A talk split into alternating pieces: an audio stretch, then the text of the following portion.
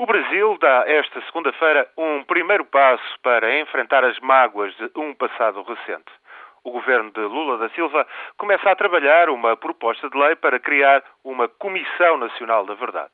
Até abril será apresentada a proposta governamental para criar a comissão que irá apurar e esclarecer violações dos direitos humanos durante a ditadura militar. Ao contrário do Chile ou da Argentina, o Brasil nunca se confrontou com as barbaridades dos seus anos de ditadura que se arrastaram de 1964 a 1985.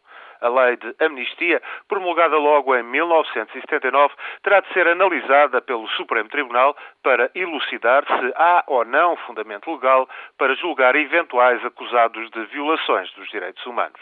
Depois, o Congresso de Brasília terá de aprovar os termos em que funcionará a Comissão da Verdade, quais os seus poderes.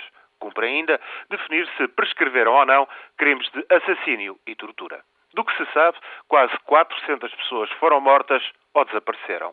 Outras 20 mil terão sido submetidas a torturas nos tempos daquela ditadura, sobretudo na fase mais repressiva, até meados da década de 70 tocar neste tema macabro, nos assassínios, nas torturas do pau de arara, da pimentinha, dos eletrochoques, levanta naturalmente muita polémica.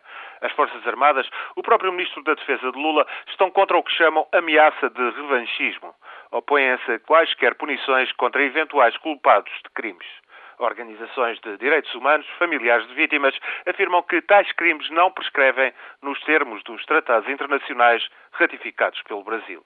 O responsável do governo pela promoção e defesa dos direitos humanos, que tem estatuto de ministro, Paulo Vanucci, declara por seu turno que uma tarefa essencial será mesmo acabar com a cultura da impunidade que fez e faz moça a impunidade que propiciou e propicia abusos na sociedade brasileira. A discussão será, pois, acesa e o compromisso final deixará muita gente insatisfeita. Será um processo doloroso, mas bem necessário. Muita coisa no Brasil está agora a dar certo. Portanto, o exame de consciência e o apuramento de responsabilidades pelas violências de quase duas décadas de repressão é apenas mais outro, outro passo essencial no caminho para um Brasil melhor e mais justo.